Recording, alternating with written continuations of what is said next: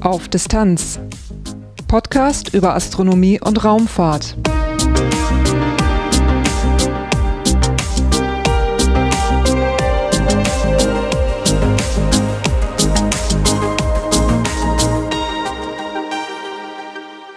Hallo und willkommen bei Auf Distanz, einem Podcast über Astronomie und Raumfahrt. In den bisherigen Folgen sind immer wieder mal Raumfahrtthemen zur Sprache gekommen, aber die waren alle verhältnismäßig aktuell. Im heutigen Titelthema schauen wir mal ein bisschen zurück und schauen uns die ersten russischen und die ersten amerikanischen Raumsonden an, die den Mond erreichen und passieren sollten. Danach gibt es dann zwei Kurzmeldungen und am Schluss ein Hinweis in eigener Sache. Titelthema es war der 4. Oktober 1957, da startete Sputnik 1. Das war der erste künstliche Satellit, gebaut von der Sowjetunion, und knapp einen Monat später kam dann auch schon Sputnik 2 am 3. November 1957, und da war das erste Lebewesen an Bord, nämlich die Hündin Laika. Knapp drei Monate später, am 1. Februar 58, startete dann Explorer One, der erste Satellit der USA. Jetzt liefen die Satellitenprogramme der Sowjets und der US-Amerikaner weiter, aber natürlich wollte man auch noch weiter hinaus. Und im All ist der Mond das nächstgelegene Ziel und da wollte man dann als nächstes hin. Im Titelthema der heutigen Folge soll es um die Missionen gehen, die als erstes in der Lage waren, den Mond zu erreichen. Am 23. September 1958 startete die erste sowjetische Raumsonde, die auf dem Mond einschlagen sollte. Sie trug den klangvollen Namen E1 Nummer 1.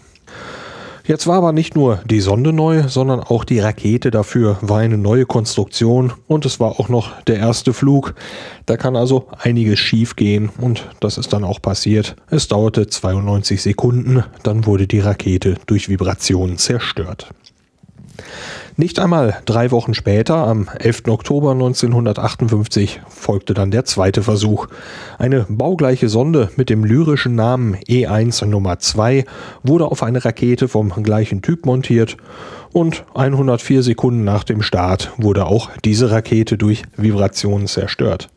Der Raketenkonstrukteur Sergei Korolev sah sich politischem Druck gegenüber und meinte dazu, Glauben Sie, dass nur amerikanische Raketen explodieren?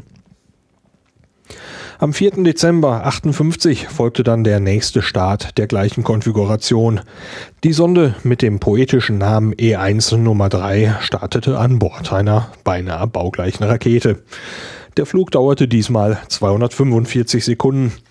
Diesmal waren aber nicht Vibrationen die Ursache, sondern die Schmierung einer Pumpe versagte und dadurch versagte eben dann auch das Haupttriebwerk. So ironisch diese Aufzählung jetzt auch klingen mag, man lernte aus jedem Fehlschlag dazu und nicht ganz ein Monat später startete E1 Nummer 4 am 2. Januar 1959. Diese Sonde war beinahe baugleich wie die anderen drei, die ich gerade genannt habe, und hatte auch einiges an Geräten an Bord. Es gab ein Telemetriesystem, ein Funksystem zur Ortung und fünf Instrumente, um im All und beim Mond Messungen zu machen. Es gab ein Magnetometer, einen Geigerzähler, einen Szintillationsdetektor zur Messung ionisierender Strahlung, ein Detektor für Mikrometeoriten und ein Kilogramm Natrium. Und weil man sich wohl als stolze Nation fühlte, waren auch noch zwei Metallkugeln an Bord, die die Symbole der Sowjetunion trugen. Und diese sollten wohl einen Einschlag auf dem Mond überstehen und sozusagen als Flaggenersatz zeigen, wir waren als Erste hier. Diese ganze Konstruktion wog stolze 361 Kilogramm, hatte rund anderthalb Meter Durchmesser und war bei den vier genannten Versuchen quasi gleich. Und nun startete halt Nummer vier. Diesmal blieb die Rakete dann heile, aber es gab ein Timing-Problem beim Start und so wurde die Sonde etwas zu schnell. Aber man konnte sie benutzen.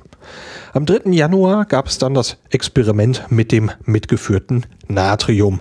Ein Kilogramm hatte man, wie gesagt, dabei und in einem Abstand von 119.500 Kilometern von der Erde hat man dieses Natrium einfach ins All freigegeben und so hat die Sonde dann wie ein künstlicher Komet gewirkt. Sie hatte einen orangefarbenen Schweif. Dieser Schweif war dann sichtbar aus der Gegend vom Indischen Ozean für mehrere Minuten und hatte eine Helligkeit wie ein Stern der Magnitude 6. Das reicht nicht ganz für das freie Auge, aber wenn man mit einem guten Feldstecher in die richtige Richtung geschaut hat, müsste das gereicht haben, um das Ding zu sehen. Und auch die Instrumente haben ihren Job gemacht. Der Szintillationsdetektor konnte Teilchen im äußeren Strahlungsgürtel der Erde messen. Man konnte herausfinden, dass der Mond kein messbares Magnetfeld besitzt. Und man konnte das erste Mal den Sonnenwind messen. Das ist ein stromgeladener Teilchen, der die ganze Zeit von der Sonne ausgestrahlt wird. E1 Nummer 4 war die erste Sonde, die das schwere Feld der Erde verließ. Die erste überhaupt.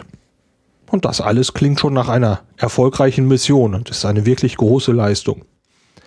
Da war aber noch eben dieses kleine Problem, dass die Sonde beim Start zu schnell wurde und statt auf dem Mond wie geplant einzuschlagen, flog sie mit einer Geschwindigkeit von zweieinhalb Kilometern pro Sekunde am Mond vorbei, in einem Abstand von etwa 6000 Kilometern.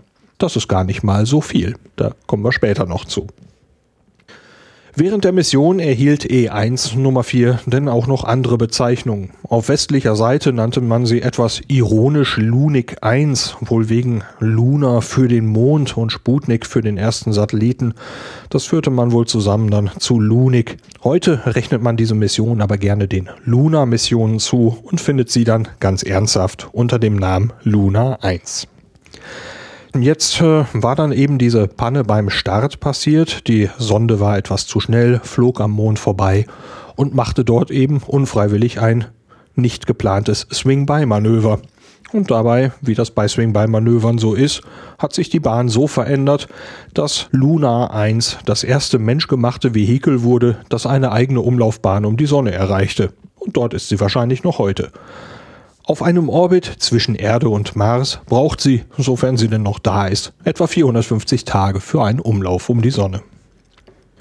Die Funksignale von Luna 1 konnte man noch bis zum 5. Januar 1959 empfangen und die Reichweite betrug immerhin 600.000 Kilometer. Und weil die Sonde einen solchen Weg zurücklegte, der nicht einmal geplant war, bekam sie noch mehr Namen.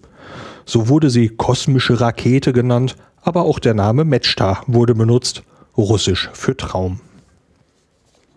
Während so die Sowjets ihren Weg gingen, waren die US-Amerikaner natürlich auch nicht untätig. Auch sie versuchten eine Raumsonde zum Mond zu starten und ihr Programm dafür trug den Namen Pioneer. Für die ersten Versuche nutzte man umgebaute Mittelstreckenraketen, die ursprünglich Bomben tragen sollten.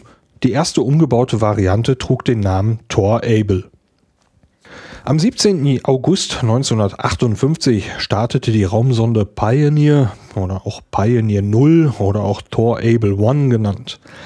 Sie sollte in einen Orbit um den Mond gehen, hatte dafür wissenschaftliche Instrumente und eine Fernsehkamera an Bord. Das Gewicht der Sonde betrug rund 38 Kilo, ihr Durchmesser 74 Zentimeter. Also das Ding ist ein ganzes Stückchen kleiner als das von den Sowjets. Aber die Probleme waren trotzdem sehr ähnlich. 77 Sekunden nach dem Start explodierte die Rakete. Am 11. Oktober 1958 kam dann der zweite Versuch. Die Rakete war vom gleichen Modell, die Sonde ihrem Vorgänger sehr, sehr ähnlich. Man merkt, dass die Sowjets und die US-Amerikaner hier fast gleiche Wege gegangen sind. Und beim zweiten Versuch funktionierten hier zwar die ersten beiden Raketenstufen, aber die dritte gab nicht genug Leistung ab ja, dann hat man gemerkt, der Mond ist so nicht erreichbar und dann gehen wir halt in einen Erdorbit. Der hat allerdings nicht lang gehalten. Zwei Tage später, am 13. Oktober, trat Pioneer wieder in die Erdatmosphäre ein. Nicht ganz einen Monat später kam dann der dritte Versuch, wieder eine Rakete vom gleichen Typ, beinahe die gleiche Sonde wie zuvor, mit dem Namen Pioneer 2. Der Start erfolgte dann am 8. November 1958 und wie beim Vorgänger haben die ersten beiden Stufen funktioniert, aber diesmal zündete die dritte Stufe gar nicht. Man vermutet heute, dass sie den Befehl zum Zünden vielleicht einfach nicht bekommen hat, weil äh, die Steuerungseinheit in Stufe 2 der Rakete saß und vielleicht wurden beim Zusammenbau einfach irgendwelche Leitungen beschädigt, sodass der Befehl schlichtweg nicht ankommen konnte. So hat dann auch hier keine der ersten drei Versuche mit dieser Rakete irgendwie Erfolg gehabt. Am erfolgreichsten war der zweite Versuch, bei der die Sonde zumindest rund zwei Tage um die Erde unterwegs war. Zum Mond flog aber keine. Für Pioneer 3 machte man dann vieles anders. Die Sonde war anders aufgebaut, mit ungefähr 25 cm Durchmesser und 58 cm Höhe deutlich kleiner. Sie wog auch nur gute 6 Kilo und sollte auch nicht ein Mondorbit erreichen, sondern einfach nur daran vorbeifliegen. Der Start war auf einer Juno 2 Rakete geplant. Die hat man auch aus einem Waffensystem entwickelt. Dieses ehemalige Waffensystem war dann quasi die erste Stufe der neuen Rakete. Der Start von Pioneer 3 war dann am 6. Dezember 58 und gelang nicht. Die erste Stufe schaltete zu früh ab. Die Sonde blieb dann über einen Tag im All, bevor sie wieder in die Atmosphäre eintrat und verglühte. Aber immerhin hatte man Datenempfang für über 25 Stunden und konnte zusammen mit Satellitendaten vorheriger Missionen einen zweiten Strahlungsgürtel um die Erde nachweisen. Immerhin. Pioneer 4 hatte dann einen ähnlichen Aufbau wie Pioneer 3, sollte ebenfalls am Mond vorbeifliegen und auf einer Juno 2 Rakete starten. Und das ist geglückt. Am 3. März 1959 erfolgte der Start und Pioneer 4 war dann die erste US-amerikanische Sonde, die das schwere Feld der Erde verlassen und zum Mond fliegen konnte. Als sie am Mond vorbeiflog, war sie über 7200 Stundenkilometer schnell. Allerdings war der Abstand 60.000 Kilometer groß und die Bilderfassung für die Kamera wurden nicht ausgelöst. Dafür hätte der Abstand nicht mehr als 30.000 Kilometer sein dürfen. Aber immerhin, Pioneer 4 konnte erfolgreich gestartet werden, konnte für über 82 Stunden Strahlungsdaten senden und man erreichte eine Entfernung für die Funksignale bis 658.000 Kilometer. Und Pioneer 4 hat dann irgendwann auch einen eigenen Orbit um die Sonne erreicht. Das hatten vorher eben nur die Sowjets geschafft. Es folgten dann noch etliche weitere Missionen bei den Amerikanern und bei den Sowjets die sind aber vielleicht dann mal das Thema einer weiteren Folge. Kurzmeldungen. Zwei Kurzmeldungen habe ich ausgesucht für heute, für diese Folge. Die erste betrifft die europäische Raumsonde LISA Pathfinder.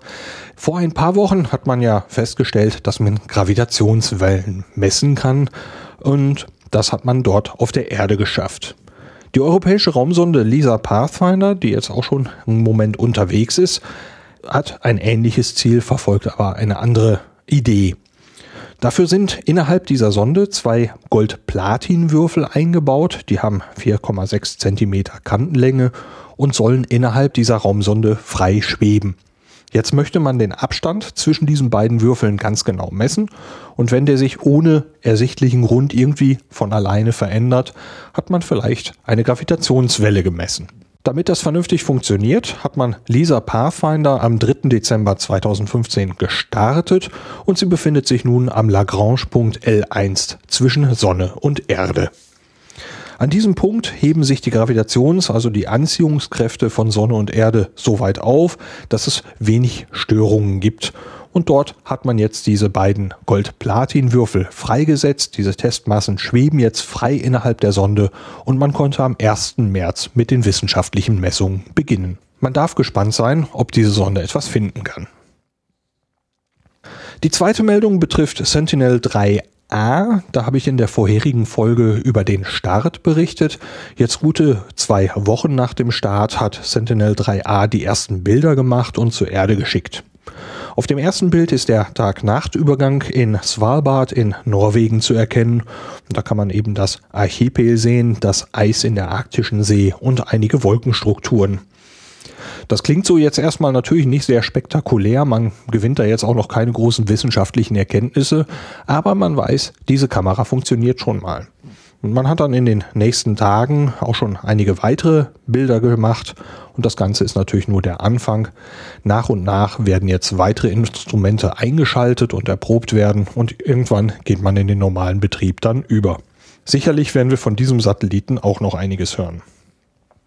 Weitere Informationen mit Bildern und Links gibt es wie immer auf der Homepage zur Sendung unter aufdistanz.de. Auf Distanz ganz nah. Zum Schluss, wie immer, ein paar Dinge in eigener Sache. Als erstes möchte ich eben etwas zu den Veranstaltungen sagen. Momentan gibt es etwa alle zwei Wochen eine Folge. Das wird sicherlich nicht immer klappen, aber ich möchte mal schauen, wie es läuft. Damit ich jetzt allerdings nicht ständig die gleichen Veranstaltungen kundtue hier in der Sendung, werde ich jetzt zukünftig nur noch Veranstaltungen nennen, die nicht weiter als drei Wochen in der Zukunft liegen. Deswegen gab es dann eben heute mal keine. In der nächsten Folge sind dann wieder welche mit dabei. Diese Folge wurde dann mit neuer Technik aufgenommen, nämlich mit einem neuen Headset. Ich hoffe, dass die Qualität damit hörbar besser geworden ist.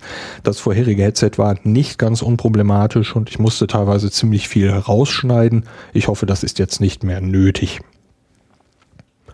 Und zu meiner großen Freude darf ich auch dieses Mal Danke sagen, nämlich an eine Person, die sich Schwabu nennt bei iTunes. Er oder sie, das weiß ich jetzt nicht, hat eine positive iTunes-Bewertung abgegeben für Auf Distanz und das ist wirklich eine Sache, mit der man mir eine große Freude machen kann. Vielen, vielen Dank dafür. Ja, damit kommen wir dann zum Ende der heutigen Folge. In der nächsten Folge geht es dann wahrscheinlich wieder um ein astronomisches Thema. Bis dahin, danke fürs Reinhören und bis bald.